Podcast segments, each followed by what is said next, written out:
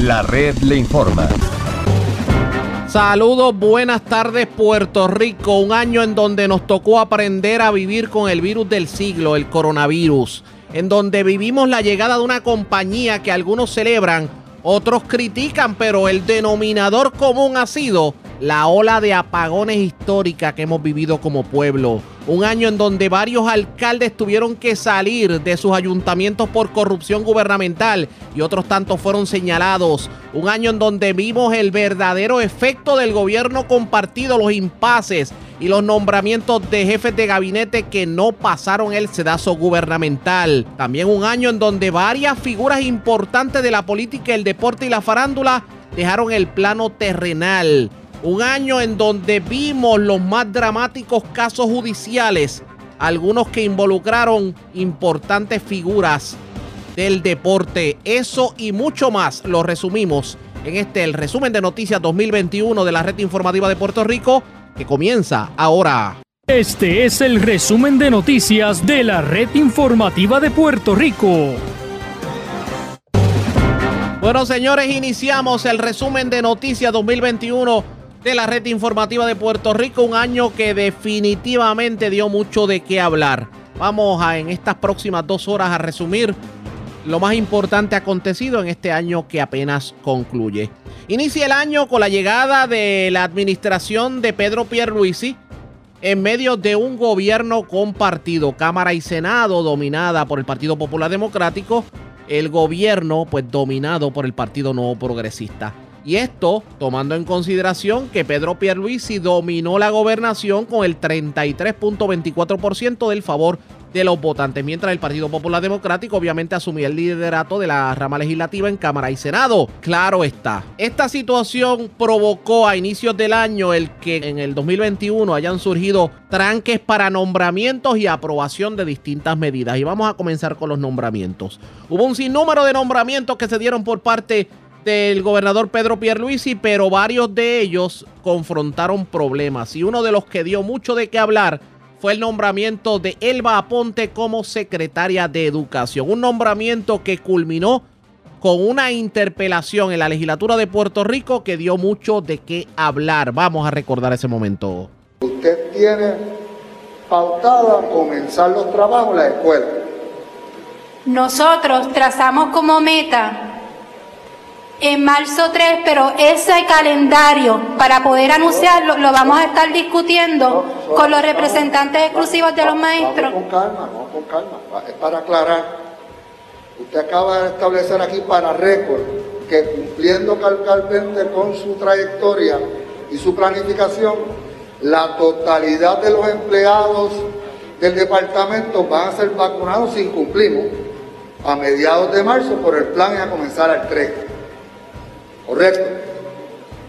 El plan es a comenzar al 3 y su planificación lo lleva hasta mediados de marzo. Correcto. Correcto.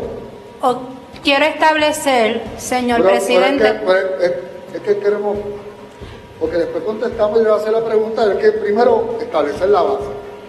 Usted acaba de decir aquí para récord que cumpliendo con el plan cabalmente de vacunación de las dos vacunas, usted le va a tomar hasta mediados del mes de marzo. Pero el plan está establecido comenzar el 3 de marzo. Eso es correcto.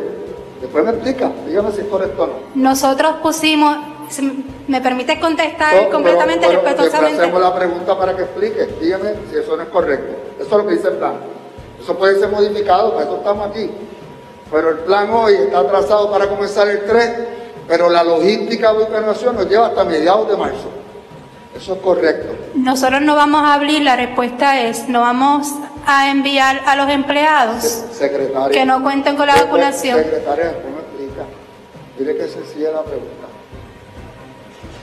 Su plan de vacunación de los empleados del Departamento de Educación, cumpliéndolo cabalmente, lo va a llevar hasta mediados de marzo pero en el plan trazado de reapertura es el 3. Así que hay una diferencia. Correcto, ¿verdad que sí? Es que yo quiero completar, dar una respuesta completa. De hecho, la vista se tornó la mar de interesante luego de que la funcionaria fuera cuestionada por eh, el tono a la hora de contestar las preguntas. Vamos a continuar escuchando. Proyectado realizar cierre de escuelas y hemos establecido que esta servidora ah, estuvo visitando el área de Ponce, el área de Guayanilla. Muchas gracias. Evaluando. bueno, yo creo que de igual forma, ya, ya, me, contestó la pregunta, lo entendí perfectamente su contestación. En su exposición que usted hizo, señaló que su experiencia sindical, tiéndase la Asociación de Maestros, le da una visión sobre lo que debe ser la política pública de la educación pública en Puerto Rico. Eh, esa educación pública garantizada por la Constitución, le pregunto si la posición de usted es recomendar, avalar la derogación de la reforma educativa, particularmente en todo lo que tiene que ver con la privatización del sistema de educación pública en Puerto Rico. Esta servidora, producto de la escuela pública, la cual tiene dos niños en la escuela pública, se ha distinguido por la defensa de la escuela pública. Más o menos así transcurrió la vista de interpelación. Esto tuvo como resultado el que posteriormente eh, la legislatura de Puerto Rico colgara el nombramiento de Elba Ponte y no le quedó más remedio al gobernador que retirar su nombramiento. Pero no fue el único que confrontó este problema, porque otro de los nombramientos que no pasó el sedazo de la legislatura fue el de Larry Seilhammer y vamos a escuchar lo que ocurrió en este caso. Señor presidente, 19 votos a favor. Los que 19 votos a favor, los que estén en contra, pónganse de pie. 30 votos en contra, señor presidente.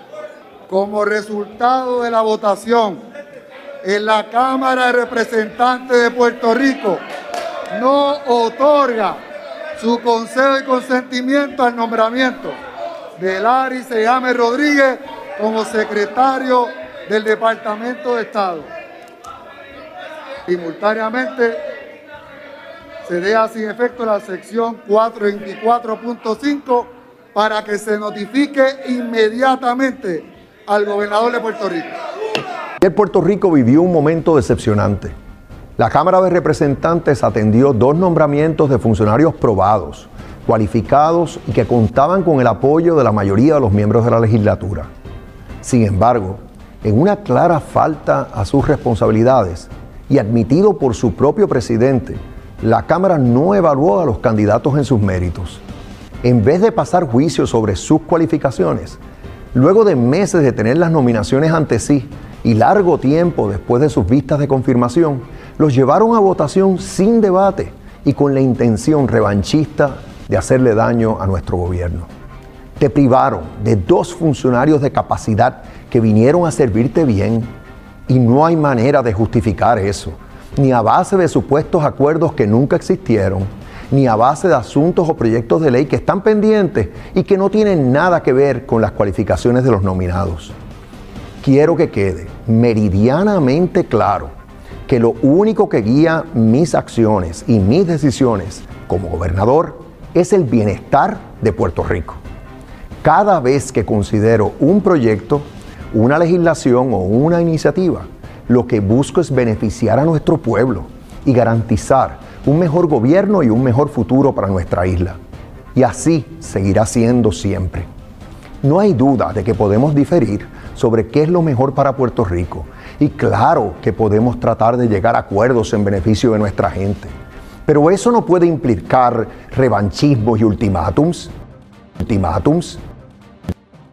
Así las cosas, diferentes nombramientos que simplemente no pasaron el sedazo de la Cámara y el Senado de Puerto Rico. Queda fuera del gobierno Elba Ponte, queda fuera del gobierno Larry Seilhammer, Manuel Torres quedó fuera en su nominación como el futuro contralor.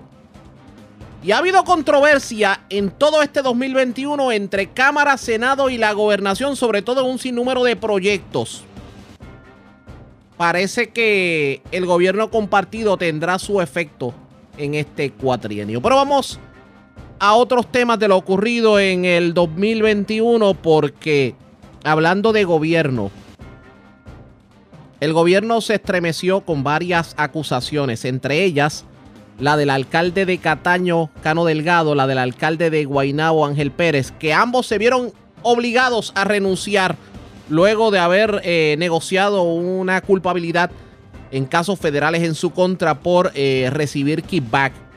También ocurrió algo similar con el vicealcalde de Trujillo Alto.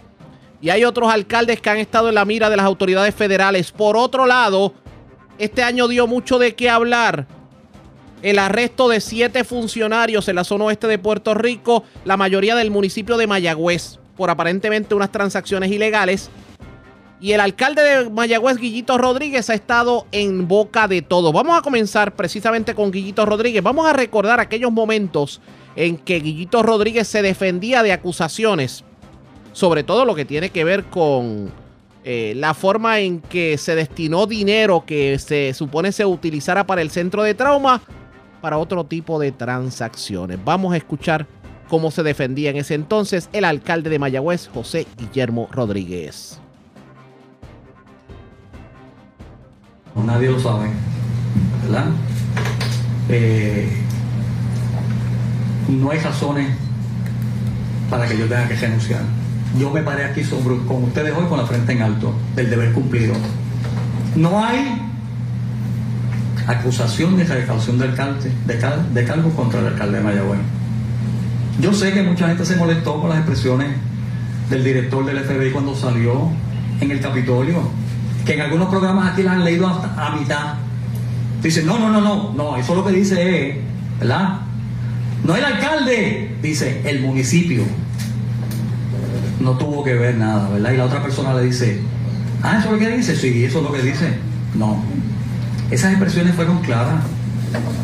Y eran los que en esta faena no esperaban, porque no están acostumbrados a un alcalde que podrán decir lo que digan del alcalde. Ese es el derecho de los que lo digan. Pero yo les aseguro a ustedes que no va a ser nunca un acto de deshonestidad con los fondos públicos de la ciudad de Mayagüez, que no han pasado 10 centavos por sus manos.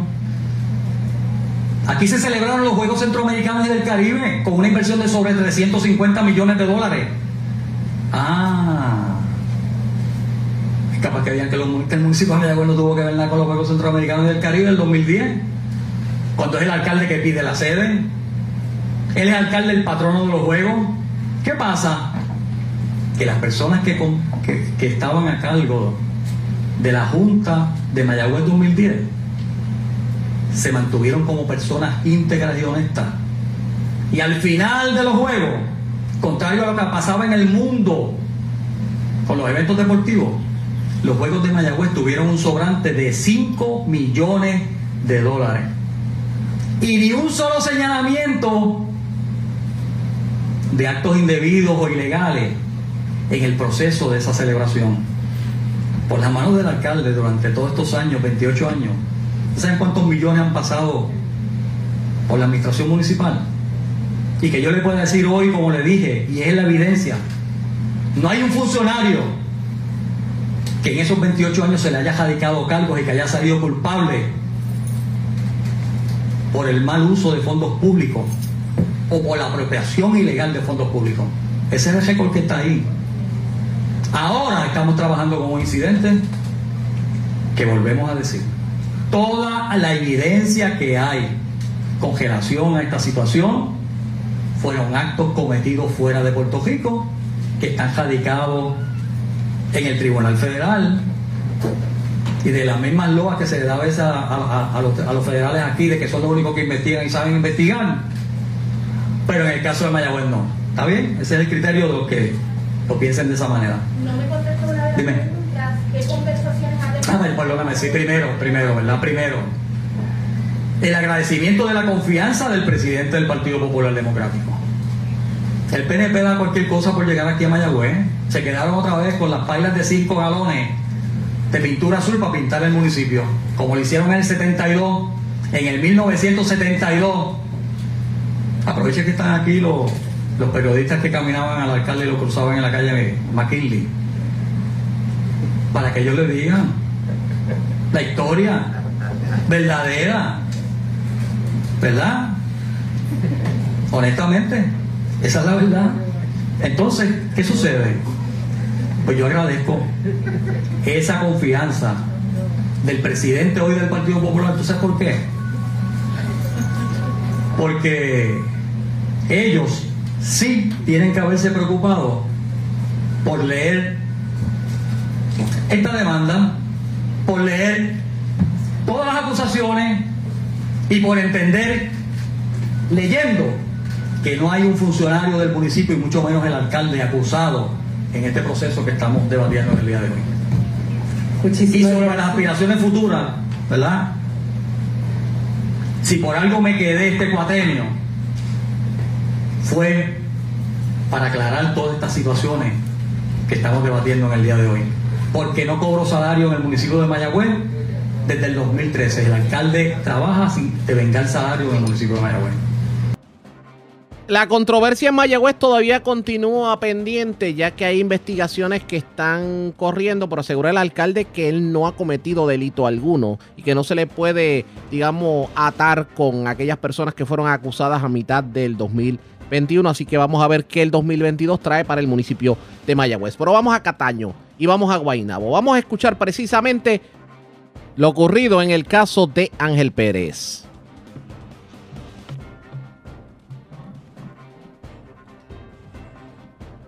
otra vez quiero decir gracias y, más agradecemos a la sección de integridad pública de la División Criminal en Washington, D.C. y su jefe, Corey Emerson, por su apoyo en, estos, en estas investigaciones y obviamente el tremendo trabajo del FBI en investigar estos casos. Un gran jurado federal del Distrito de Puerto Rico emitió una acusación de tres cargos contra Ángel Pérez Otero, alcalde de Guaynabo. Los cargos son cooperación para cometer soborno y comisiones ilegales, también conocido por kickbacks. Cargo 2, soborno. Y cargo 3, extorsión. Las posibles sentencias que enfrenta el señor Pérez Otero con respecto a esos cargos son cinco años de prisión por el cargo de, conspiración, diez años en prisión por el cargo de soborno y veinte años de prisión por el cargo de extorsión. La conducta criminal del alcalde de Guaynabo se describe en la acusación e incluye lo siguiente. Según la acusación, el alcalde de Guaynabo, Pérez Otero, estuvo involucrado en una conspiración de soborno en la cual desde fines del 2019 hasta mayo del 2021 recibió y aceptó pagos en efectivo de 5 mil dólares en repetidas ocasiones de parte de una persona identificada como individuo A. A cambio de estos pagos, el alcalde acordó otorgar y retener contratos para la compañía A una empresa de construcción y se aseguró de que las facturas de la compañía A se pagaron con prontitud. Persona A se reunía regularmente en secreto con Pérez Otero para pagarle los sobornos en efectivo. Para ocultar su plan corrupto, se reunían en lugares secretos se comunicaban por medio de mensajes de texto codificados y utilizaban dinero en efectivo para los pagos de sobornos y comisiones ilegales. Como parte de la evidencia obtenida durante la investigación se encuentran, encuentran grabaciones de llamadas telefónicas, grabaciones de video de pagos de soborno, mensajes de texto, videos de vigilancia, contratos gubernamentales y sus modificaciones, facturas de pago de contratos. Y esto fue lo que dijo el jefe de la Fiscalía Federal sobre estos casos. El gobernador Pedro Pierluisi reaccionaba bastante sentido por lo ocurrido tanto con Cano Delgado como con Ángel Pérez. Y vamos a escuchar precisamente ese momento. Estoy eh, bien defraudado y bien molesto con esta situación que ha surgido con el alcalde de Guaynabo. Eh, el estándar de conducta, el nivel de conducta eh, que espera el pueblo de los altos funcionarios del gobierno tiene que ser el más alto. yo no tengo los detalles, pero sé que es una acusación federal, que es un asunto muy serio y que le hace daño al municipio injustamente, al municipio de Guaynabo, los residentes de Guaynabo, así como eh, a la organización, el organismo que él presidió hasta el día de hoy, que es la Federación de Alcaldes. ¿Te sorprendió? ¿Esperaba algo así? Bueno, yo no esperaba esta situación. Eh, y es, es repudiable, es reprochable, eh, es una barbaridad. Por eso exigí que deje a un lado el cargo que tiene como alcalde inmediatamente, que deje a un lado el cargo que tiene como presidente de la Federación de Alcaldes inmediatamente. Y eso fue lo que dijo el gobernador sobre el particular. En el caso de Cataño, ya Cataño tiene un nuevo alcalde. En el caso de Guainabo, pues la elección se llevará a cabo el 15 de enero. Hacemos una pausa y cuando regresemos en este el resumen de noticias 2021, hay que hablar del COVID, hay que hablar de vacunación, hay que hablar de un año en donde hubo altas y bajas. Se abrió el gobierno y ahora todo tiende a indicar que por ahí vienen otros cierres. En lo próximo, en este resumen de noticias 2021 de la red informativa, regresamos en breve. Este es el resumen de noticias de la red informativa de Puerto Rico. Este es el resumen de noticias de la red informativa de Puerto Rico. Señores, regresamos al resumen de noticias 2021 de la red informativa de Puerto Rico. Gracias por compartir con nosotros el COVID.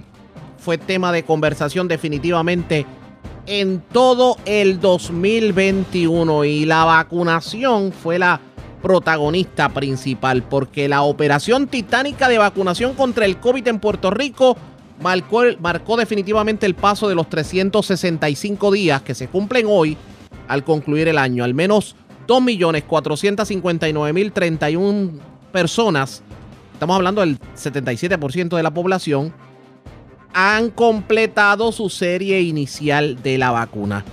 Y pues, primero vimos una apertura del gobierno y apertura de los negocios, la eliminación de las eh, de los toques de queda, pero a fin de año todo volvió a complicarse al Puerto Rico romper el récord de positividad. Ya estamos aproximadamente en un 32% de positividad. ¿Qué fue lo primero que abrió el gobernador Pedro Pierluisi? Las escuelas públicas. Recordarán que en mayo se hablaba del regreso a clases presenciales porque el pasado semestre las clases fueron todas virtuales desde la administración de la gobernadora, la ex gobernadora Wanda Vázquez. El gobierno decidió abrir nuevamente las escuelas y vamos a escuchar el momento en que se hablaba precisamente de ese regreso a clases. El resultado de este ejercicio es que 231.991 estudiantes recibirán educación presencial los cinco días. Esto ha sido un ejercicio intenso y sabemos, y le aseguro al país que va a seguir mejorando van a ser más los estudiantes que en la medida en que vayamos atendiendo el tema de infraestructura, van a contar con una mayor cantidad de días presenciales. Esto representa un 88% de nuestros estudiantes en 744 escuelas. implica que las regiones de Arecibo, Bayamón y Caguas van a tener servicios presenciales los cinco días de la semana. Igualmente implica que las regiones de Humacao, Mayagüez y San Juan recibirán el 85% de su matrícula o más recibirá servicios todos los días. Así que hay un 15% de estas regiones que son los que van a estar de una manera híbrida. Quiere decir que van a tener unos días presenciales y van a tener eh, otros días a distancia. Claro, la educación a distancia, ya muchos de los retos que teníamos, ¿verdad? Han empezado a pasar a un segundo plano. Eh, ya conocemos lo que es, obviamente no nos enfrentamos a lo desconocido, seguimos teniendo retos, por eso es que queremos seguir aumentando, ¿verdad? El que esos días sean los cinco días, que es nuestro compromiso.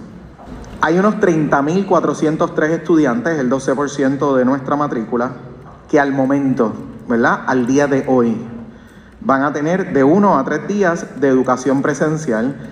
Estos 30.000 estudiantes provienen de 113 escuelas, planteles que no están aptos y van a tener que acudir, ¿verdad? A planteles cercanos. El mayor reto, ¿verdad? Lo tenemos en aquellas zonas donde la infraestructura está aislada. Quiere decir que es la única escuela, a lo mejor en un viaje de una hora, ¿verdad? De distancia para, para esos estudiantes poderlos trasladar. O eh, escuelas que realmente tenemos mucha población y necesitamos dividir los días y la maximización, ¿verdad? Del uso de la infraestructura que tenemos, que tenemos ahí. Esta gráfica que se está ¿verdad? reflejando en pantalla muestra las 858 escuelas y cómo se divide. Se lograron identificar unos 702 planteles aptos y eso era lo que decía el secretario de Educación, Eliezer Ramos Párez, en ese entonces. El gobernador, al inicio de su administración, entendía que el toque de queda atentaba contra las libertades civiles y de paso comenzó su eliminación. De esa forma comenzó el gobernador eh, su cuatrienio, buscando la forma de abrir más el gobierno y la empresa privada al pueblo. Vamos a recordar ese momento. Intención es eh, emitir una nueva orden ejecutiva con efectividad del 8 de enero en adelante. Eh, ya los cambios específicos a la orden vigente es lo que en este momento dado no puedo anunciar porque hay un proceso de consulta en curso. Ya desde ya les digo, van a haber cambios. Ahora voy a ser justo. Tampoco es que de la noche a la mañana pues abrieron las compuertas. Eh, no va a ser así, no va a ser así. Es más, si fuera por mí, lo voy a decir, lo voy a decir porque siempre me he sentido así. Esto de tener toque de queda, esto atenta contra las libertades individuales. Esto, esto, esto, se, esto se, como se justifica cuando tú estás en un estado de guerra. Y miro al general aquí, porque él sabe. Ahora, si yo, por ejemplo, mantengo el toque de queda, es precisamente porque, no porque yo quiera, porque mi instinto sería eliminar ese toque de queda, para que sepan. Porque a mí el virus está 24/7 con nosotros. Esto no es como que llegó a las 9 o a las 10 de la noche. O sea, y, o sea, que mi instinto siempre es que el pueblo tenga una libertad de acción y de movilidad. Ahora bien, como hay esas situaciones que tú acabas de mencionar, que no tenemos toda la data eh, disponible, pues con toda probabilidad el toque se queda, pero puede ser que haya modificación en el horario aplicable, por ejemplo. Esa decisión yo la voy a tomar en cuestión de uno o dos días, después de escuchar a todas las partes. La vacunación definitivamente fue la pieza clave en todo este año 2021. Y claro, primero se le dio atención a las personas adultas hasta que el Centro para el Control y Prevención de Enfermedades autorizó la vacunación para los menores de edad. Vamos a recordar ese momento. Eh, pues nada, como habíamos indicado, pues ya comenzamos el proceso de vacunación a nuestros menores de 5 a 11 años. Eh, nos va a permitir ¿verdad? proteger a nuestros niños porque sabemos que si bien es cierto que la incidencia de casos en niños es menor, pero hemos tenido ¿verdad?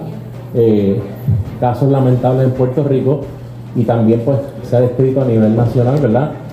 de síndromes de inflamatorios multisistémicos y, complicaciones que nuestros niños pudieran eh, padecer, además que pueden ser portadores del virus y también complicar eh, más el panorama que tenemos en Puerto Rico. Y a nivel de mundial también. La población estimada de, de este renglón, estamos hablando de 227 mil eh, menores y hemos establecido como meta vacunar el 95% de esta población. Mientras eso ocurría, la clase trabajadora subsistía a raíz de las ayudas que se venían arrastrando del pasado cuatrienio y que fueron autorizadas por la administración del otrora presidente Donald Trump. Una de ellas, el PUA. Hasta septiembre del 2021, las personas pudieron aprovechar este incentivo, esta ayuda a, a los empleados. Claro, hubo controversias serias sobre el particular que provocaron inclusive la salida de quien fuera la secretaria del, del Departamento del Trabajo y la entrada como secretario del Departamento del Trabajo en este cuatrienio del licenciado Carlos Rivera Santiago. Pero nunca fallan los problemas porque de hecho abundan los casos de fraude. Se están investigando sobre 20 mil casos de fraude al PUA. Y esto provocó el arresto de decenas de personas en el 2021 precisamente por cometer fraude al PUA. Uno de los casos más notorios fue el arresto de 12 personas precisamente por eh, defraudar al gobierno federal con miles de dólares. Y vamos a escuchar precisamente ese momento en donde hablábamos de fraude al PUA. Nosotros siempre estamos inve- investigando ese tipo de, casos, casos pero como yo he dicho antes, yo no puedo hacer promesas de cuándo o, cuántas personas que vamos a acusar, pero obviamente eh, ese, estas investigaciones no, no, van a parar ahora por eso estamos pidiendo que el pueblo, que si tiene información que no puede ayudar, debe llamar a los números que han dicho antes y también si la persona está envuelta en eso, que ahora es el momento de decir que, que- hizo mal y, entregarse. Allá para el 28 de agosto se creó entonces la plataforma Fast Cuba, que precisamente valida la información, en este caso con el Departamento de Hacienda, donde ahí se corrobora toda la información, tanto contributiva como personal. Previo a la plataforma, eh, también inicio de la pandemia, lamentablemente igual pasó en muchos estados, eh, donde prácticamente se descansaba mayormente, ya que estaba todo cerrado, la información bajo juramento. Importante señalar que los reclamantes bajo juramento contestan este formulario y proveen esa información y se la percibe obviamente que dar información falsa o incorrecta puede constituir un delito federal estatal. Así que eh, muchas de estas reclamaciones a veces pudieron haberse dado en cierto periodo al inicio de la pandemia. Una vez a mi llegada en junio comenzamos entonces a, también a pedir mayor documentación. Sabíamos que antes de junio o a principios las agencias estaban cerradas, así que no podían tampoco obtener distinta documentación. Y la idea pues, era asistir, ciertamente el gobierno federal asistir a estas personas en medio del cierre, pero se tomaron esas medidas precisamente de control. No obstante, como todo, siempre uno pone medidas de seguridad y lamentablemente pues, hay personas que de una forma quizás un poco operativa buscan eh, maneras de darle la vuelta a la ley Todavía continúan las investigaciones en torno al fraude al PUA y de miles de personas que pudieron haberse agenciado ese dinero de manera ilegal. El COVID continuó.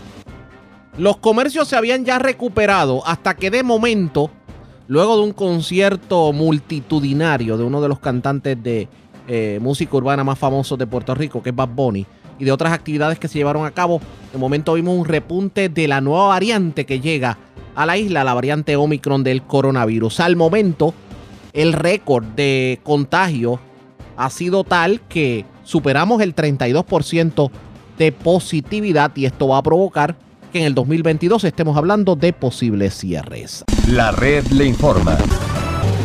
Hacemos una pausa y cuando regresemos atendemos otra de las noticias que definitivamente impactó el 2021 y fue la llegada de Luma Energy a Puerto Rico, los apagones, las medidas que se tomaron, la llegada o el regreso del ingeniero Josué Colón a la Autoridad de Energía Eléctrica, eso y mucho más luego de la pausa, aquí en el resumen de noticias 2021 de la red informativa, regresamos en breve con más. Este es el resumen de noticias de la red informativa de Puerto Rico.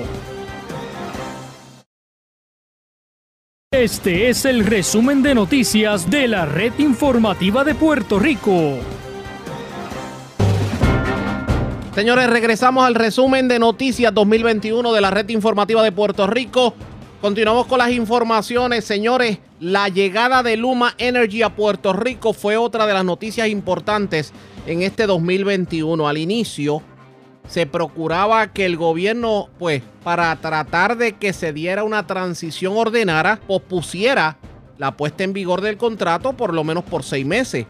Luma Energy asumió el control de la Autoridad de Energía Eléctrica de manera oficial el pasado primero de junio. Lo que se esperaba o lo que sugerían líderes sindicales, organizaciones e inclusive líderes gubernamentales era que entrara Luma Energy por lo menos ahora en el 2022 para que se permitiera un periodo de transición justo y ordenado. Eso no se dio y de hecho organizaciones sindicales reclamaban al gobernador Pedro Pierluisi y a la Junta de Control Fiscal que, que de hecho cancelaran el contrato de Luma. De hecho amenazaron con paralizar al país. Vamos a escuchar lo que ocurrió en ese entonces. Hoy le lanzamos una advertencia al gobernador Pedro Pierluisi y a la Junta de Control Fiscal de que paralizaremos el país si no se cancela el contrato de Luma Energy, que aumenta las tarifas. Permite el consorcio, permita el consorcio irse de Puerto Rico si azota un huracán y que desplaza a miles de trabajadores le estamos advirtiendo al abogado de la Junta de Control Fiscal, Pedro Pierluisi, que no habrá paz en Puerto Rico si no se deroga el contrato y se escucha a un pueblo que exige no solo una autoridad de energía eléctrica pública y más eficaz, sino también libre de combustibles fósiles y que se mueva a energía limpia y renovable. De hecho, otros líderes sindicales dijeron estar dispuestos en ese entonces a que fueran arrestados si el gobernador no cancelaba el contrato de Luma. Vamos a escuchar ese momento decirle al gobernador de Puerto Rico, le queremos decir a la policía de Puerto Rico, le queremos decir a la Guardia Nacional de Puerto Rico, ¿ah? que van a tener que buscar muchas esposas, van a tener que buscar muchas cadenas, porque ya ustedes tocaron a tres compañeros en Ponce y se los llevaron. Energía limpia y renovable. El gobernador Pedro Pierluisi insistía en que no era necesario el, de alguna manera, posponer el contrato de Luma Energy y entró Luma precisamente el primero de junio. Comenzaron las protestas y esto era lo que decía el gobernador en ese entonces. Tiene el pueblo el derecho de expresarse. Eh, cualquiera que no ha tenido el servicio eléctrico tiene el derecho de eh, quejarse eh, y se respeta, pero no, esa comparación está totalmente fuera de lugar. El, gobierno de Puerto Rico es un gobierno muy estable, está cumpliendo su misión. Siempre otra vez van a haber áreas en las que pueda haber discordia y, y el que no esté de acuerdo con cualquier decisión gubernamental puede expresarse, pero eso no tiene nada que ver con lo que sucedió en el verano del 2019. La comparación... Bueno, no tengo duda de que va a mejorar el desempeño de la autoridad. Ya estamos viendo una dirección de la autoridad totalmente diferente, más asertiva, actuando con sentido de urgencia.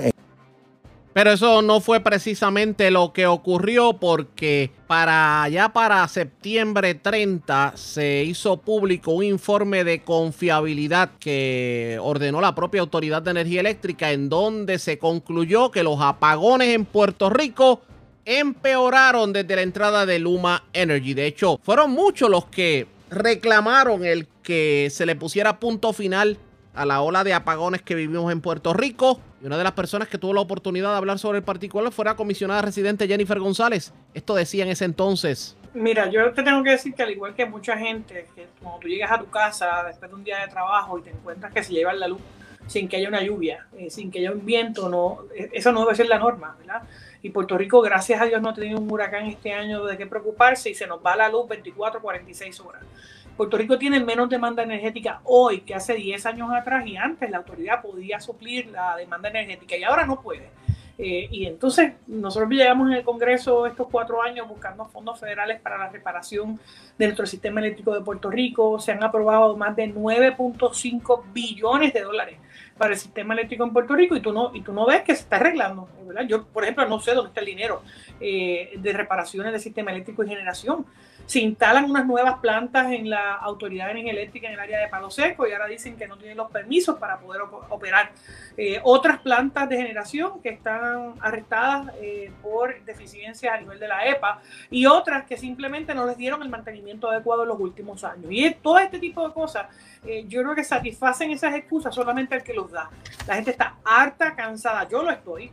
Como, como cliente, no como comisionada, como, cliente, de que tú llegues a tu casa y tanta gente que necesita el sistema de electricidad para poder tratarse médicamente, eh, padres que eh, quieren a sus hijos en, estudios virtuales, no se pueden conectar.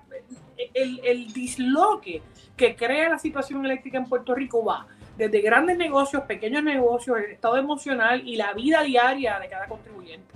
Y si tú me dijeras a mí que la luz es gratis, pues uno dice, bueno, pues yo no estoy pagando nada, pero la realidad es que el pueblo de Puerto Rico paga una factura de luz bien cara eh, mensualmente para no tener la certeza cuando llegas a tu hogar de tener el servicio eléctrico. Así que ante toda esta situación, yo creo que más que estar reclamándole a una agencia o a la otra, yo quiero saber dónde están los fondos. Yo quiero saber qué es lo que ocurre. Si es que no han tenido un permiso de recursos naturales, si es que el cuerpo de ingenieros no ha aprobado un permiso ¿Por qué el dinero no se ha desembolsado por el Departamento de Energía Federal o a través de FEMA? La autoridad está cumpliendo y sometió la documentación necesaria. Pero mientras todo eso ocurría, veíamos apagones en todo Puerto Rico. Simultáneamente se llevaban a cabo unas vistas públicas en la Cámara de Representantes precisamente pidiendo la información a Luma sobre un sinnúmero de asuntos, como por ejemplo cuántos empleados de la Autoridad de Energía Eléctrica habían pasado a Luma, cuántas personas habían podido ser contratadas, qué estaba pasando con el servicio al cliente eh, dentro de la autoridad. No solamente eso, sino que, eh, pues, el por qué estaban ocurriendo muchas irregularidades dentro de la corporación pública. Luma se negaba a dar la información, lo que provocó que se emitiera una orden de arresto contra el presidente de Luma, Wayne Stensby, por desacato porque se había determinado por parte del tribunal que Luma Energy tenía que entregar información solicitada a la Cámara de Representantes. Vamos a escuchar lo ocurrido en ese entonces. Comencemos escuchando lo que decía el presidente de la comisión que investiga a Luma todavía a estas alturas del juego. Hablamos del representante Luis Raúl Torres sobre la negativa de Luma de entregar información importante para el pueblo sobre el manejo de la Autoridad de Energía Eléctrica. Posteriormente, el señor Wentavy vuelve a una segunda vista en nuestra comisión en junio de este año y volvimos a hacerle una serie de preguntas que se negaba a contestar. La contestación de él favorita era I don't know o no voy a compartir eso porque somos una empresa privada.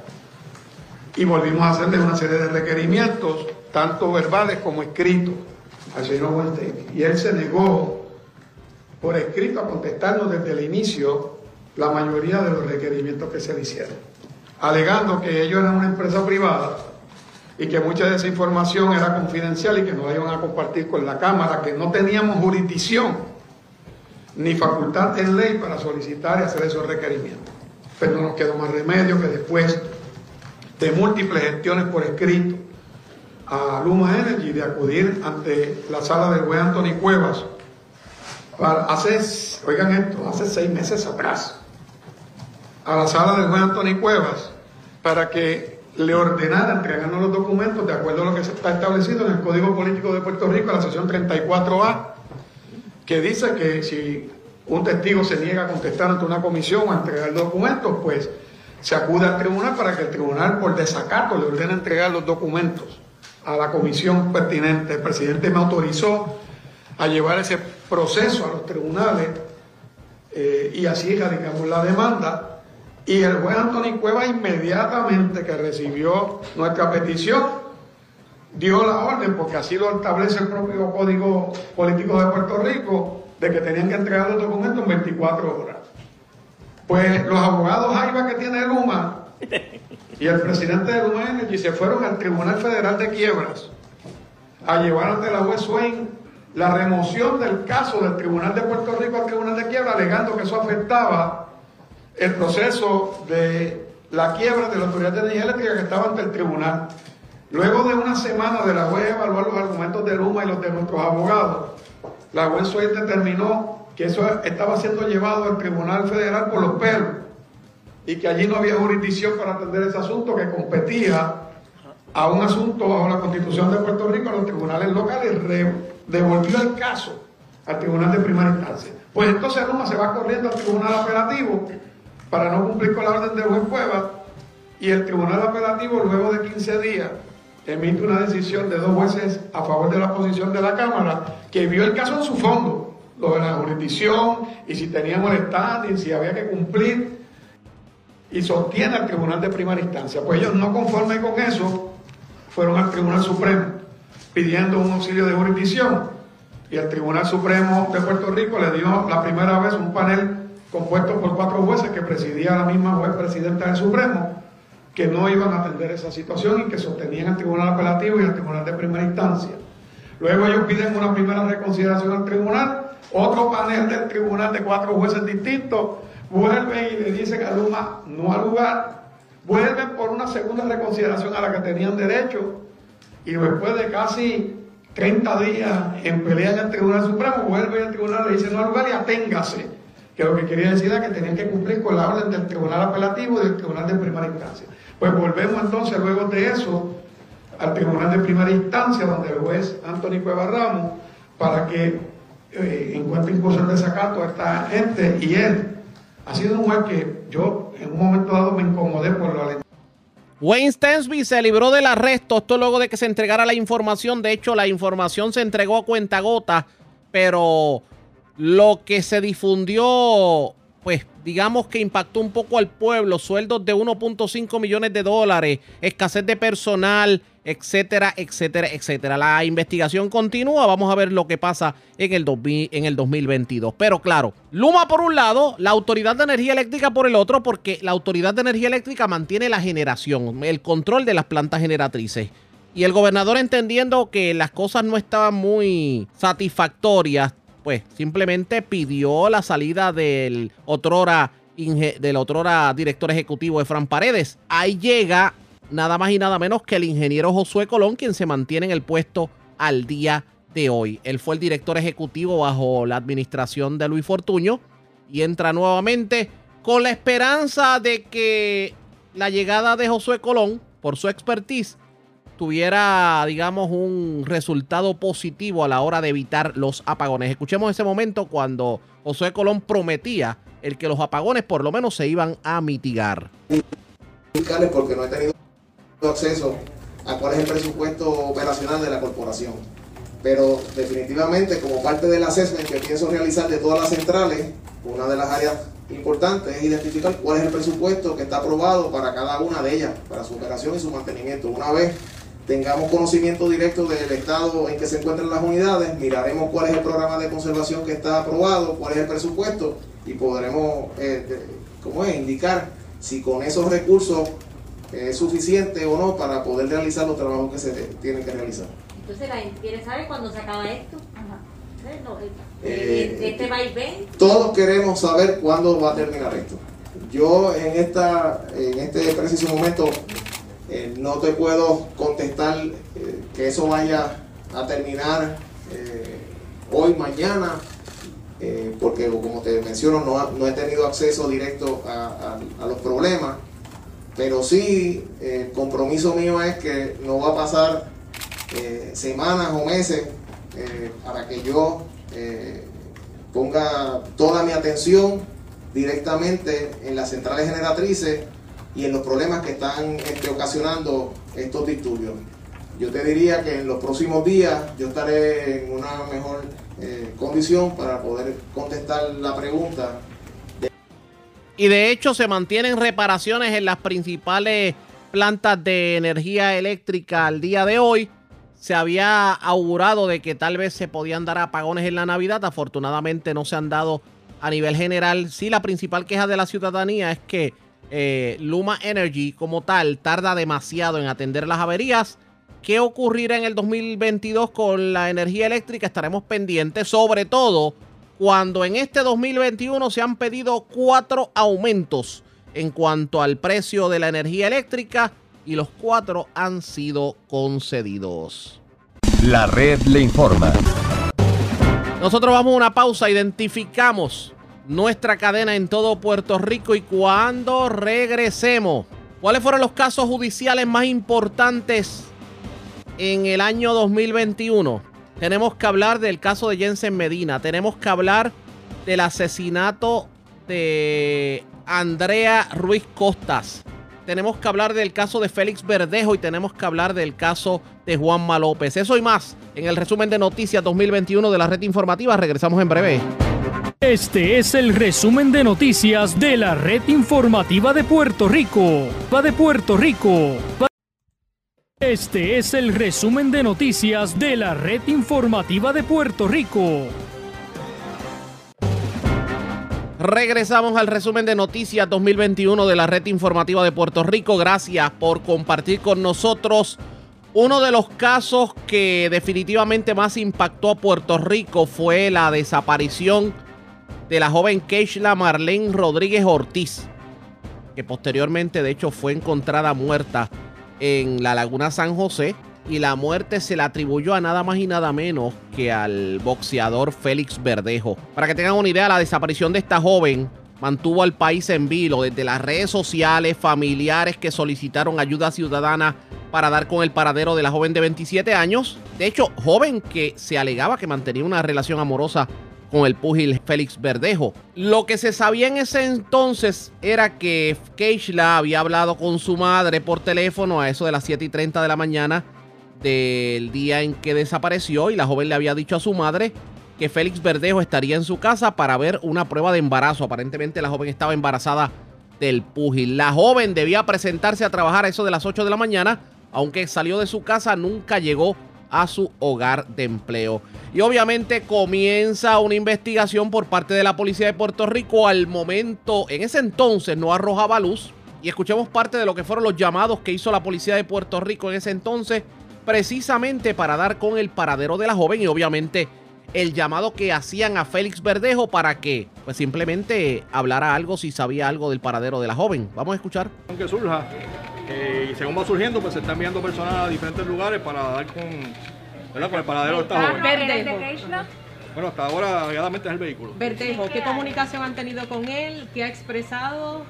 Bueno, nada, él está citado para las 2 de la tarde, esperamos en su momento que... ¿Por qué cambiaron para las 2? ¿Los abogados se comunicaron? Sí, comunicaron los abogados. ¿Quiénes y, son? Y esperamos que, que llegue al lugar. Tengo, por esa información surgió ahora mismo, enviamos patrullas de, de, de Canóvana a verificar y están custodiando el ¿A mismo qué área lugar. de Canóvana? Área Pueblo Indio. ¿Y llegaron ustedes por confidencia?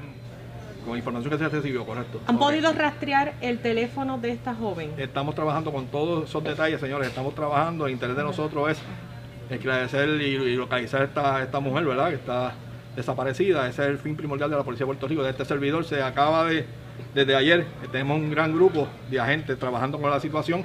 Esa misma semana, Félix Verdejo fue citado al cuartel general de la policía, pero a su llegada al cuartel general no, no dijo nada a la prensa, no, no fue muy cooperador con las autoridades. Vamos a escuchar lo que, lo que ocurrió en ese momento. ¿Usted le solicitó una prueba de embarazo? Licenciado, ¿qué pasó en la entrevista? No hay comentario. ¿Pero por qué no ningún tipo de declaración? No hay ningún comentario. ¿Qué le ha alegado la policía? La pregunta en relación a qué. No hay comentario. Pero declaró. ¿Algún detalle? ¿En qué ¿Hiciste alguna declaración? Verdejo, con relación a todo lo que alega la familia? ¿Qué tienes que decir? Porque la gente está pendiente. Félix, ¿qué fue lo que pasó? ¿O tú llegaste a casa de Llegaste a hablar con esta joven, como se alega. Textearon, intercambiaron mensajes. Cuidado con la puerta, cuidado con la puerta. ¿Cuál es tu postura con relación a todo lo que se Licenciado, alega? algo que decir o explicar para entender los procesos. Porque llegó aquí de manera... Pasa, pasa la otra puerta, pasa la otra puerta. Perdón, perdón, No hay más, no, hay, no se van a contestar ninguna Pero se llegó a hacer la entrevista. De parte de la policía, sí. La, la entrevista sí se hizo. Días después, el pasado 30 de abril, las autoridades dieron con el vehículo de la joven desaparecida, pero todavía no daban con el paradero de la joven desaparecida, simplemente su vehículo, hasta que uno de los que alegadamente cooperó en la muerte de Keishla decidió hablar con las autoridades federales y esto provocó que posteriormente los federales le informaran a la policía estatal dónde se encontraba el cadáver de la joven. Lo que impactó al pueblo de Puerto Rico fue la forma en que la mataron ¿Y quién fue el alegado responsable? Hablamos del boxeador Félix Verdejo que tuvo que entregarse el pasado 3 de mayo a las autoridades federales. Vamos a escuchar ese momento. Gracias, muchas gracias y gracias a todos mis policías a todos que estuvieron, ¿verdad?, eh, eh, en el momento eh, con su servicio para poder esclarecer este, este crimen.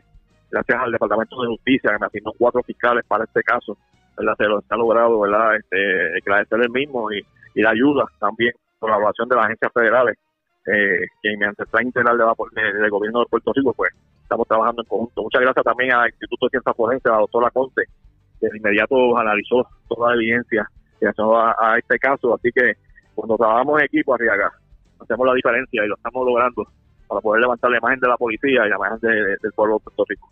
Pero el hecho de que, de que se entregue ante las autoridades federales, esto no significa necesariamente que ustedes como policía estatal estén renunciando a la jurisdicción. ¿De eso que estaríamos hablando? No, nosotros continuamos con la investigación del asesinato per se. Ellos radicaron este kayaking y secuestro. Eh, son casos que a nivel federal están en los acuerdos. Nosotros continuamos con la investigación del asesinato. Y ellos pondrán en su momento a disposición, ¿verdad? La evidencia que tengan también para nosotros posteriormente erradicar el caso a nivel estatal. Sin ánimo de entrar obviamente a la investigación, pero podemos decir que la prueba que ustedes tienen es sólida para encauzar criminalmente a quien haya sido la persona que asesinó a esta joven. Así, así hicimos durante todos estos días, recopiando información tanto científica, eh, evidencia circunstancial, ¿verdad? Y, en su momento, pues veremos el caso en los tribunales y la evidencia que, que tenemos en nuestro poder. Al momento de la entrega de Félix Verdejo, la familia obviamente hacía un reclamo de justicia. Vamos a escuchar esos momentos. El es un asesino, lo que trajeron al mundo es un asesino. La diamante es mi hija, no es ella. La diamante es mi hija. Está haciendo justicia. Estamos en el proceso, pero yo sé que Dios me va a ayudar a hacerle justicia a mi hija y a mi nieto. Porque son dos muertes, mi hija y mi nieto. Gracias, gracias, gracias a todos.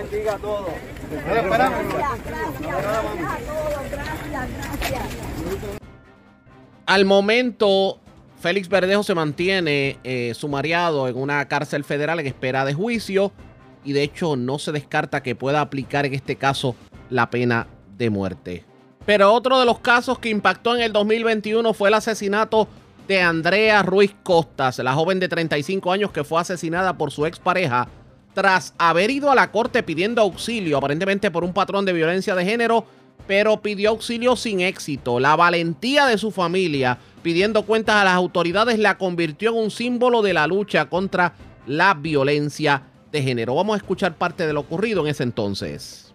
En la mañana de hoy tenemos a conocer relacionado a un caso de violencia de género que estamos, estuvimos investigando estos pasados días y data del 28 de abril del 2021 en horas de la mañana en el sector Las 300, en el barrio Guabate de Calley, se encontró el cuerpo sin vida de la joven Andrea Ruiz Costa, de 35 de edad, años de edad, perdón. Eh, una joven que laboraba en el área de, de en el centro comercial de Montelledra, ¿verdad? Y lamentablemente fue encontrada sin vida en ese lugar. Por ello fue arrestado el señor Miguel Ocasio Santiago, de 40 años de edad, individuo que en un momento dado tuvo una relación consensual con esta joven. La evidencia sumamente contundente, recopilada por los agentes, culminó también con una admisión por parte de este individuo de los hechos que había cometido. Pero lo más que impactó a la ciudadanía en ese entonces fue el que trascendieron a la luz pública grabaciones de Andrea Ruiz Costas cuando pues hablaba sobre lo que fue su calvario, el que fue dos veces al tribunal y simplemente las juezas no hacían nada. Vamos a escuchar lo que fue ese audio que tanto llamó la atención de la ciudadanía y es precisamente lo que provoca el que se diera un llamado de justicia, no solamente en el caso del agresor que terminó suicidándose, sino de las jueces que atendieron el caso y de la forma en que la judicatura trabaja los casos de violencia de género. Siento ahora mismo que no tengo control de mi vida. porque no importa lo que yo haga, todo depende de, de, de él, de, cómo me está velando, de cómo me vigila, de que no puedo recibir visitas en mi casa, de que si voy a casa de alguien estar pendiente que no me esté siguiendo para saber dónde es la casa de esa persona, que tenga mi llave, la llave de mi carro, que en cualquier momento, o sea, él se puede estar metiendo incluso en mi carro cuando, cuando yo estoy durmiendo por las noches y averiguándome el carro. Hasta el gobernador Pedro Pierluisi en ese entonces reconoció que el sistema le había fallado Andrea Ruiz Costa, no solamente la judicatura, sino el propio gobierno. ¿A qué se refería en ese entonces? Vamos a escuchar las declaraciones del gobernador. Sin yo prejuzgar la situación, cuando yo dije, y yo mido mis palabras, que todo aparenta que el sistema de justicia le falló a Andrea, es porque yo personalmente leí la denuncia que presentó Andrea. Y a mí no sé lo que ocurrió en esa vista ante la juez municipal que vio el asunto. Pero eh, déjame corregir lo que acabo de decir. O sea, yo leí la denuncia. Yo no sé lo que transcurrió en la vista de causa para arresto bajo la regla 6 ante la juez municipal. Sé que participó en esa vista un representante del Ministerio Público. ¿No participó? Participó. No participó. Bien. Y eso es lo primero que hay que corregir aquí. Aparentemente, el manual de procedimiento y las reglas de la ley no exige que para un caso de violación del artículo 3.1 de la ley de violencia doméstica de Puerto Rico, que en, en, resumen es un caso de maltrato emocional de la víctima, no exige que esté eh, presente en la vista de causa un fiscal. Dice o se acostumbra que si los recursos lo permiten, es importante que sí puede estar un fiscal presente. Pues eso para mí es una falla que hay que corregir. De ahora en adelante yo le he dicho al secretario de Justicia que busquemos la manera, ya sea por legislación o por reglamentación, de que siempre esté un fiscal presente en ese tipo de vista. Porque aquí, otra vez, yo no sé lo que ocurrió, transcurrió en la vista, pero a base de la denuncia que yo revisé, es que no puedo entender cómo aquí no hubo la centila de evidencia, que es el mínimo de evidencia requerido para que se ordenara el arresto del imputado. En cuanto al caso de Andrea Ruiz Costas, todavía hay una pugna entre el Tribunal Supremo y varios sectores que están pidiendo que se hagan públicas las grabaciones de lo que ocurrió en sala y que de alguna manera se amonesten a las juezas que no atendieron el caso de Andrea Ruiz Costas de manera diligente. El Tribunal Supremo se ha negado a que estas grabaciones sean difundidas. La familia de Andrea Ruiz Costas pide que se difundan precisamente para evitar que otro caso como este vuelva a ocurrir. Pero otro caso que también llamó mucho la atención del pueblo en el 2021 fue el caso de Jensen Medina. De hecho, el pasado 28 de octubre, la juez Gema González del Tribunal de Fajardo lo encontraba culpable de haber asesinado a la joven Arelis Mercado Ríos, un hecho que ocurrió el pasado 18 de agosto del 2019. Vamos a escuchar el momento en que la juez Gema González se encontraba culpable a Jensen Medina. ¿Algo más que le quieran decir a este tribunal? Nada por nuestra parte. Estamos listos. Don Jensen se encuentra de pie. Pues siendo es así, luego que este tribunal ¿verdad? tuvo la oportunidad de revisar toda la prueba presentada por ambas partes, la prueba tanto documental, testifical, ¿verdad? Como todo lo que, ¿verdad? En cuestión de los videos, todo lo que tuvimos presente, esto no era de tribunal. En el caso NSCR 2019-00469, por infracción al artículo 93A del Código Penal, encuentra a don Jensen Medina Cardona culpable. En cuanto al caso NSCR 2019-00470, por infracción al artículo 504 de la Ley de Armas, este tribunal encuentra a don Jensen Medina Cardona culpable. En cuanto al caso NSCR 2019-00471, por infracción al artículo 5.15 de la Ley de Armas, este honorable tribunal encuentra a don Jensen Medina Cardona culpable. Alguacil, hágase cargo. Se refiere el caso para los casos para informe presentencia, fecha para el acto de dictar sentencia, compañeros. El grupo de fiscales que atendió este caso, encabezado por el fiscal de distrito Yamil Juarbe, celebraron la decisión de la juez Gema González, en este caso que mantuvo la atención del pueblo desde más de dos años. Vamos a escuchar ese momento. Gracias a Dios Todopoderoso que ha guiado este grupo de fiscales con el apoyo del señor secretario de Justicia que nos ha dado la mano en todo. Ciertamente, eh, doña Nitza ha sido para nosotros una columna, una roca de la cual nos hemos agarrado durante todo este proceso. Doña Nitza nos ha enseñado el verdadero valor de la fe la fe en Dios y la fe en la justicia. Cuando la fatiga de combate nos atacó, ese era el puerto seguro al que llegábamos y recibíamos una oración o un salmo. Es una titana. Que lo primero es reconocer que Dios está por encima de todo, poner todas las cosas en las manos de Dios. Yo puedo decir con toda seguridad que nunca perdí mi fe, que siempre esta situación yo la puse en manos de Dios y Dios no me ha fallado porque nunca les falla a sus hijos. Pero vamos ahora a recordar el momento en que tanto Fiscalía como Defensa presentaban lo que ellos entendían era la verdad de lo ocurrido allá en Fajardo el día en que pues, Jensen Medina le dio muerte a Arelis Mercado. Comencemos escuchando los argumentos finales de la Fiscalía en este caso. Amante del viaje, güey. Por ironías de la vida, partió a la vida eterna desde un muelle, desde un muelle. Pues lo último que Arelis escuchó antes de morir fue que ya no sabía quién era Jensen. Puerto Rico entero sabe Eso fue lo que dijo uno de los fiscales. Pero vamos a escuchar lo que tuvo que decir el jefe de los fiscales, Yamil Juarbe, que de hecho llamó mucho la atención lo que fue su argumento final ante la juez Gema González. Vamos a escuchar ese momento prácticamente cavernarias, de gente que no debe estar en la, no debe estar en la calle porque son un peligro, matan a cualquiera. Dígale al país, pues, con su decisión, con su fallo, que no vamos a tolerar más abusos y que el, que y que el abusador tiene sus días contados, pues, que no nos vamos a hacer ya de la vista larga. Juez. Envíe ese poderoso mensaje al país.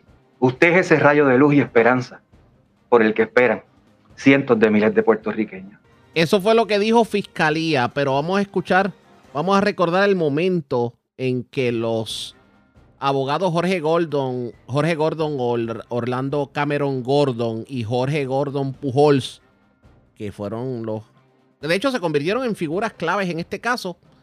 Insistían en la inocencia de quien hoy es convicto y pudiera enfrentar una sentencia más de 100 años de cárcel. Escuchemos el momento en que los abogados de la defensa trataron de hacer lo imposible por limpiar la figura del hoy convicto Jensen Medina. Por la identificación de nuestros representados. El Tribunal Supremo de Puerto Rico y el Tribunal Supremo de los Estados Unidos ha establecido claramente que la identificación en sal por los testigos es la identificación más sugestiva y menos confiable que pueda haber en un juicio.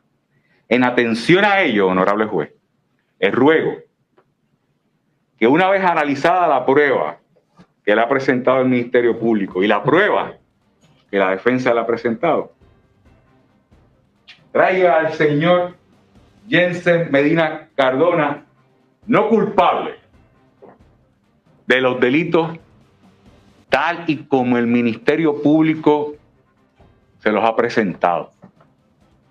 Señora jueza, nuestro caso queda sometido para su determinación. Muchas gracias.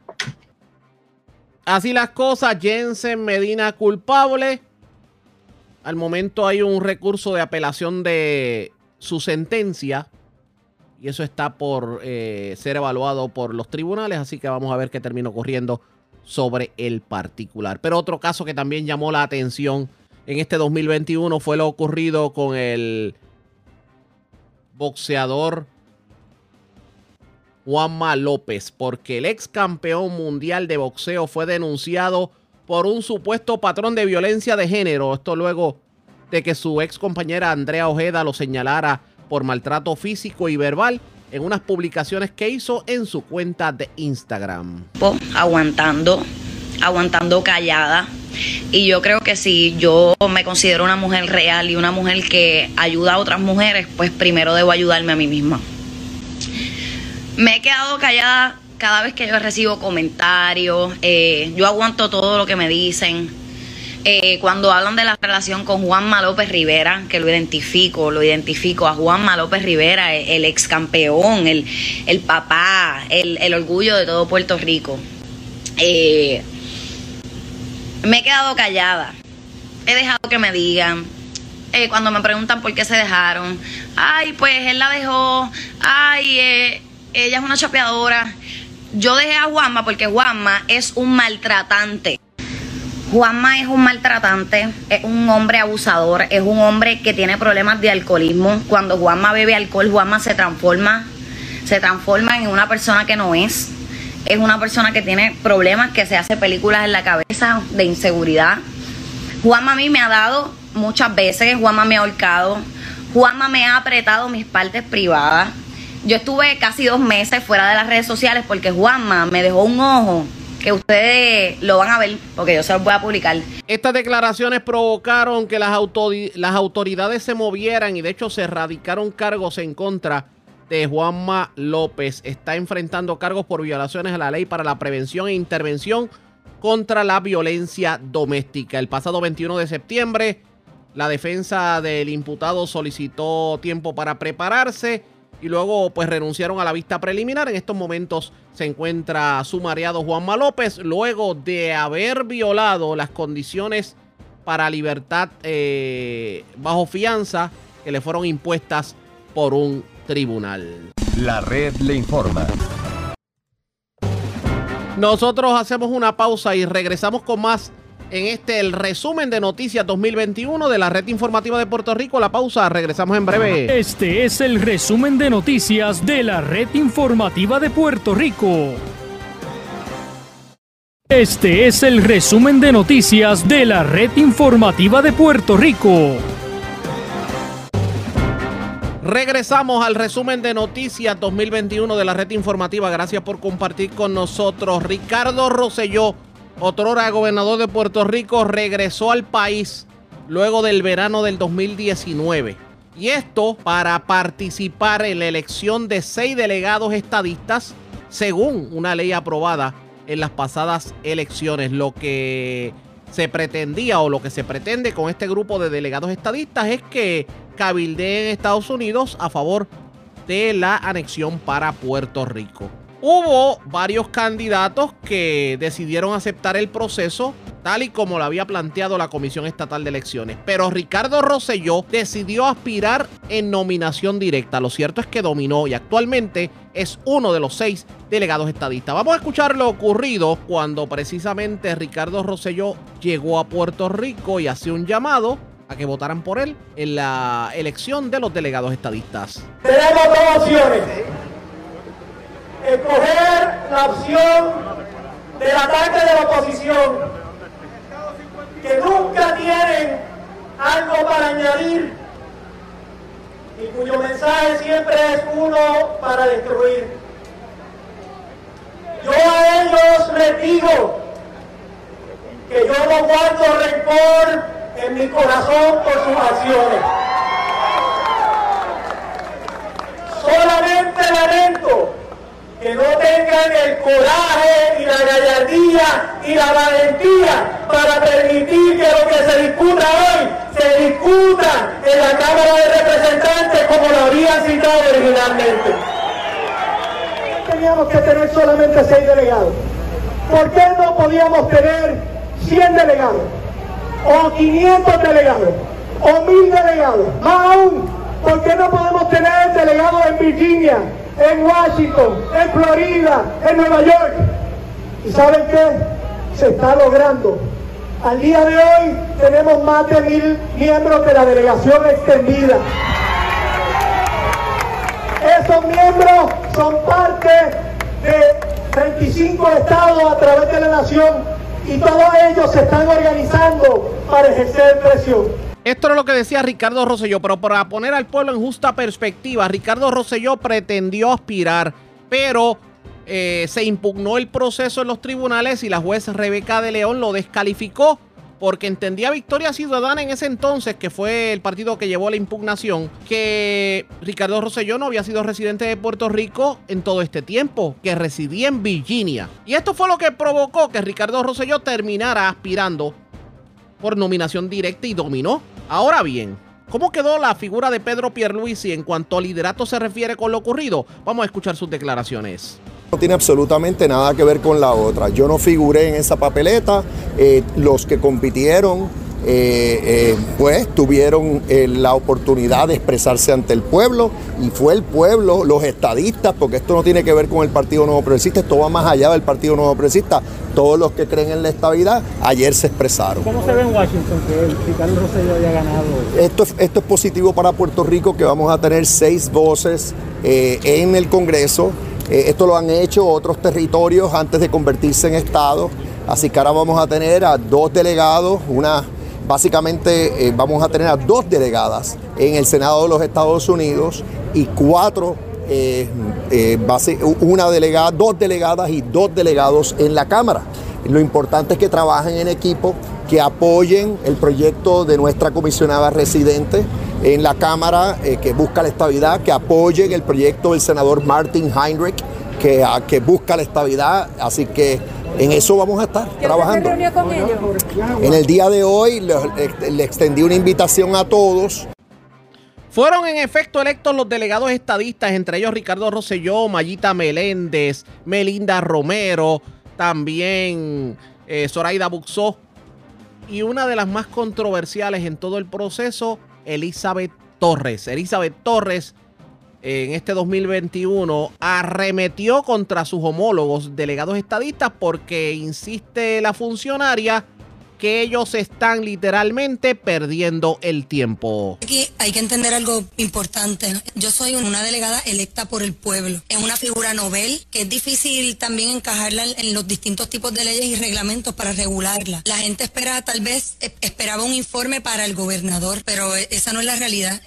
como el jefe directo de los delegados, dije directo, es el pueblo pues yo hice un informe para el pueblo, para que el, ciudadano común comprenda cómo esta delegación se formó y hacia, hacia dónde nos lleva. Se supone que el informe fuese de 90 días y yo lo hice de 135 porque yo empecé a trabajar el 17 de mayo. De mayo a julio que juramentamos yo trabajé. En ese informe es como una historia. Yo estudié ciencias de la investigación histórica y, es producto de lo que yo conozco y domino. Yo hice una investigación, me di a la tarea de entender cómo se había formado la delegación. Formado me refiero en términos legales y, qué, qué, podíamos hacer con ella. Y en el, en el proceso eso descubrí como estadista cosas que yo desconocía. Primero traté de darle forma legal a los vacíos que la ley 167 había dejado, porque es una ley coja, es una ley vaga, que no habla de deberes, de funciones específicas, de códigos de conducta, nada. Entonces me di a la tarea de darle forma a lo administrativo junto con,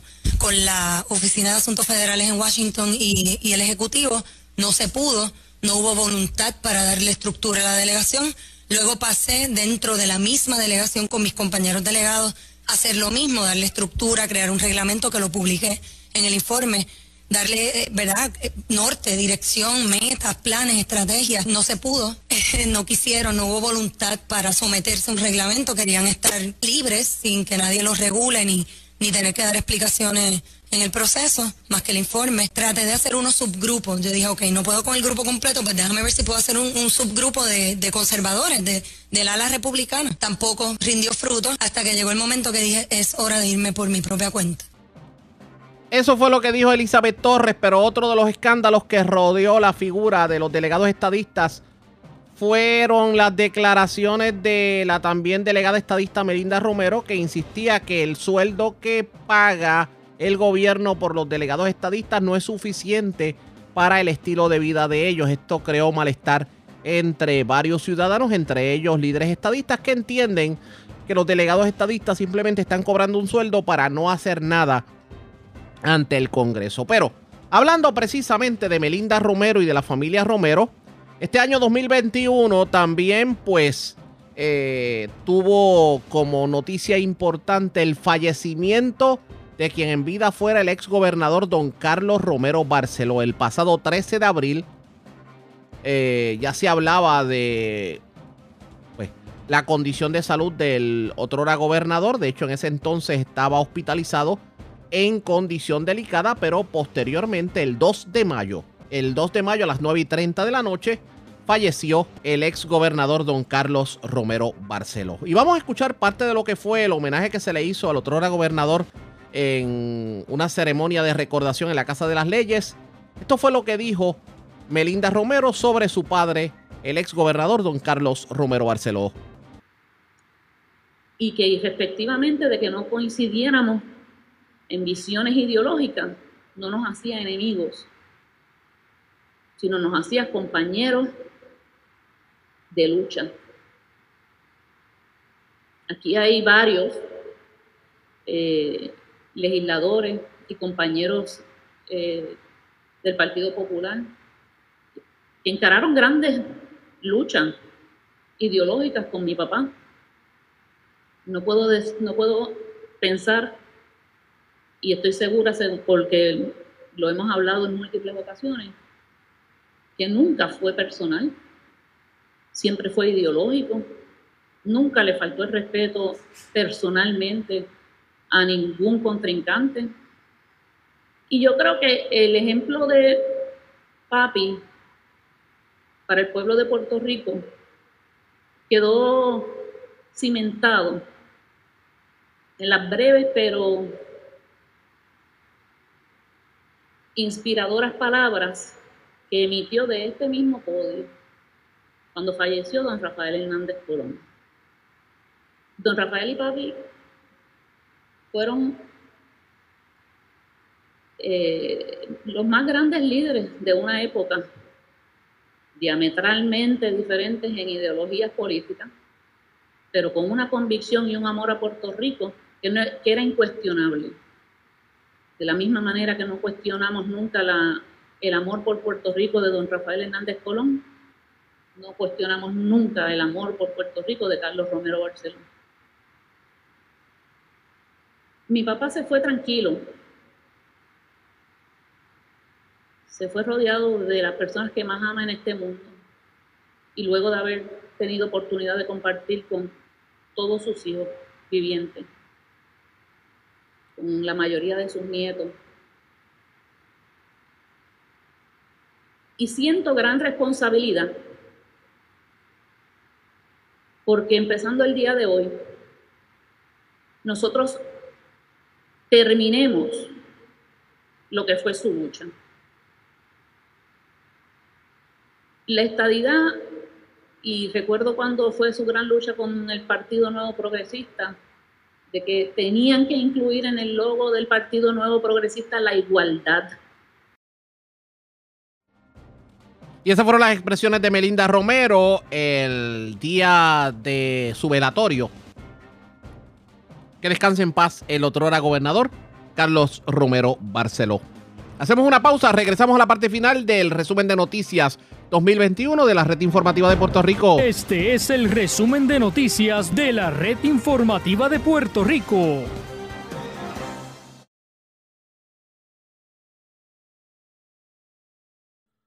Este es el resumen de noticias de la red informativa de Puerto Rico.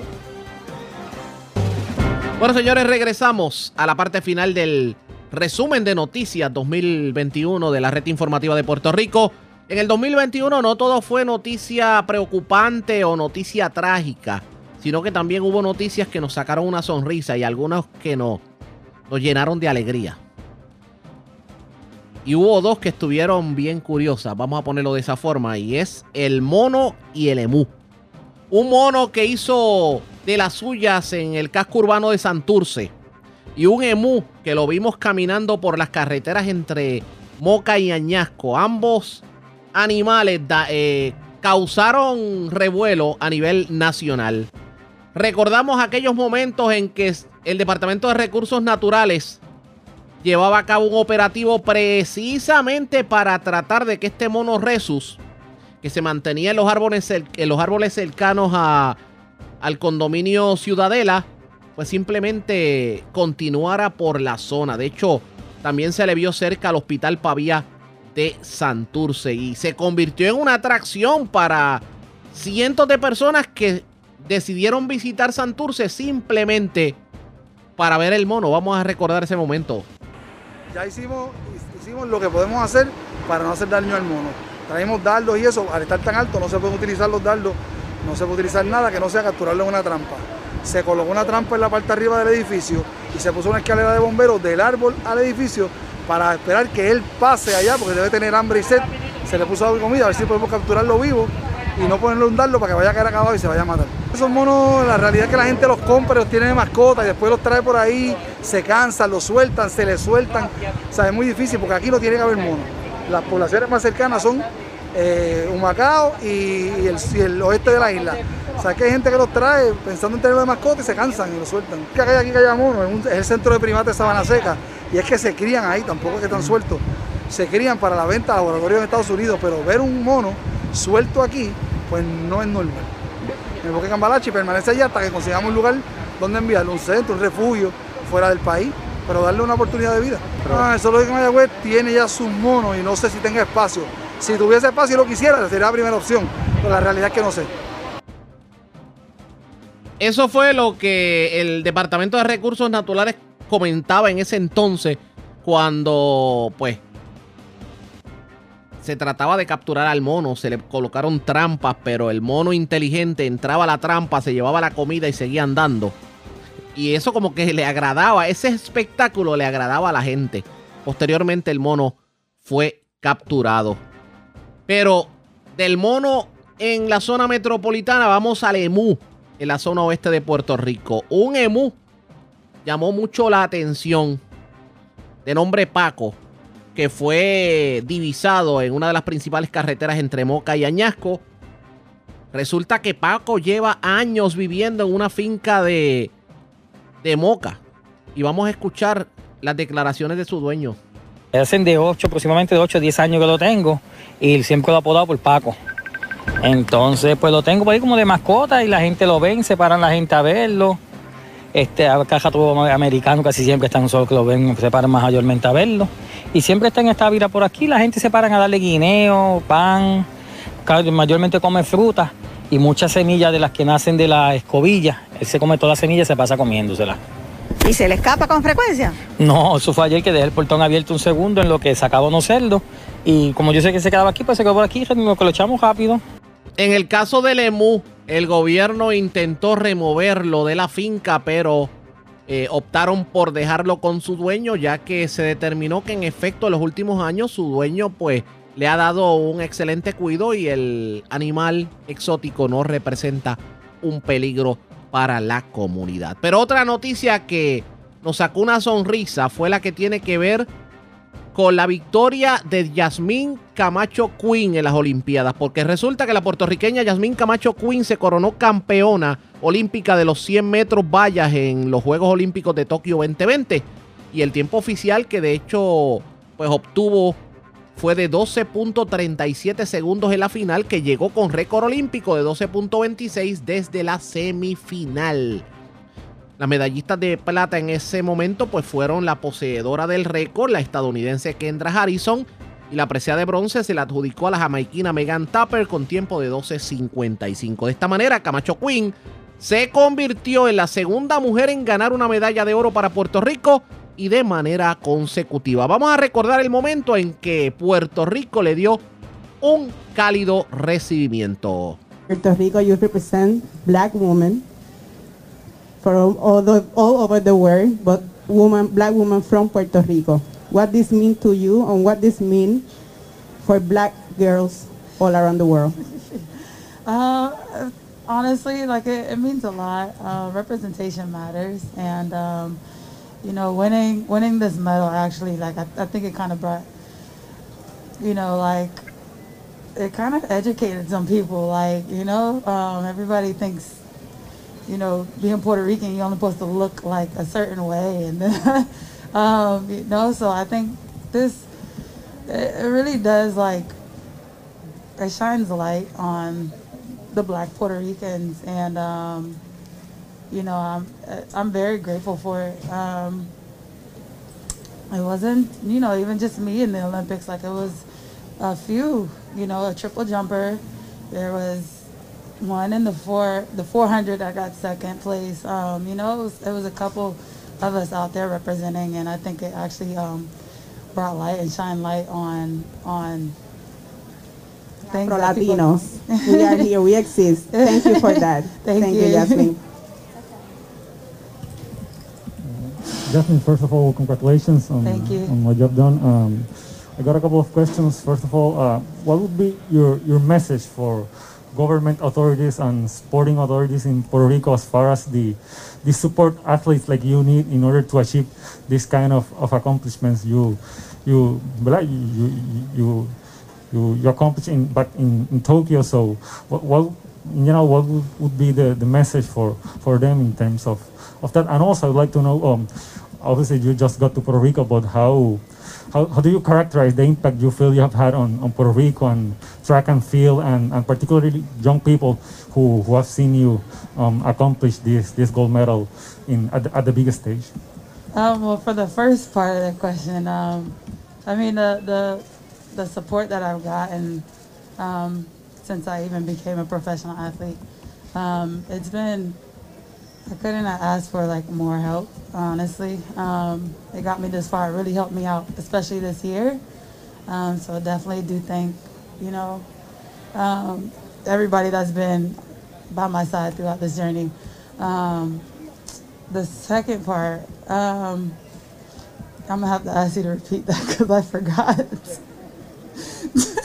How would you characterize the, the impact you feel you have had on, on Puerto Rico and track and field, and particularly on, on, on young people no, who, who have seen you um, accomplish this uh, this gold medal at the biggest stage? So, yeah, from, from what you've heard from people, what you have read on social media, probably. So, uh, how do you feel your, your impact has been on, on Puerto Rico? Um, well, I've I've realized like it's been something um, major, honestly. Um, just to bring the, the second gold medal, um, and being the second woman to do it, um, it means it means a lot. Um, the love is just it's, it's really so much, and I really do thank everybody for it. Um, it's nothing I can really like, not certain words I can use to like describe it, but um, Eso fue parte de lo que dijo Yasmín Camacho Quinn. De hecho, fue recibida en el aeropuerto y una se llevó a cabo una caravana que culminó en el municipio de Trujillo Alto, de donde es natural la madre de la atleta. Hoy disfruta de su, mella- de su medalla de oro a nombre de Puerto Rico. Otra de las personalidades que pues nos sacó una sonrisa fue el caso del astronauta puertorriqueño Marcos Berríos, que fue uno de los 10 elegidos para iniciar entrenamiento en la NASA de cara a las misiones espaciales futuras. O sea que por primera vez tendremos un boricua en el espacio. El boricua de 37 años, nacido en Guaynabo, es piloto de prueba de las fuerzas de las Fuerzas Armadas, en este caso de la Fuerza Aérea, y tiene un bachillerato en Ingeniería Mecánica del Instituto Tecnológico de Massachusetts, una maestría en Ingeniería Mecánica y un doctorado de Aeronáutica de la Universidad de Stanford. O sea que está sumamente preparado y pudiéramos próximamente tener un puertorriqueño en el espacio. La red le informa. Bueno, y de esta manera nosotros concluimos el resumen de noticias 2021 de la red informativa de Puerto Rico, esperando que el 2022 sea uno de cosas buenas para todos los puertorriqueños. Nosotros regresamos el próximo lunes en el noticiero estelar de la red informativa de Puerto Rico, como siempre a través de las emisoras que forman parte de la red, que son Cumbre, Éxitos 1530, X61, Radio Grito y Red 93. Hasta el próximo año nos despedimos, hasta entonces, que la pasen bien. Este es el resumen de noticias de la red informativa de Puerto Rico.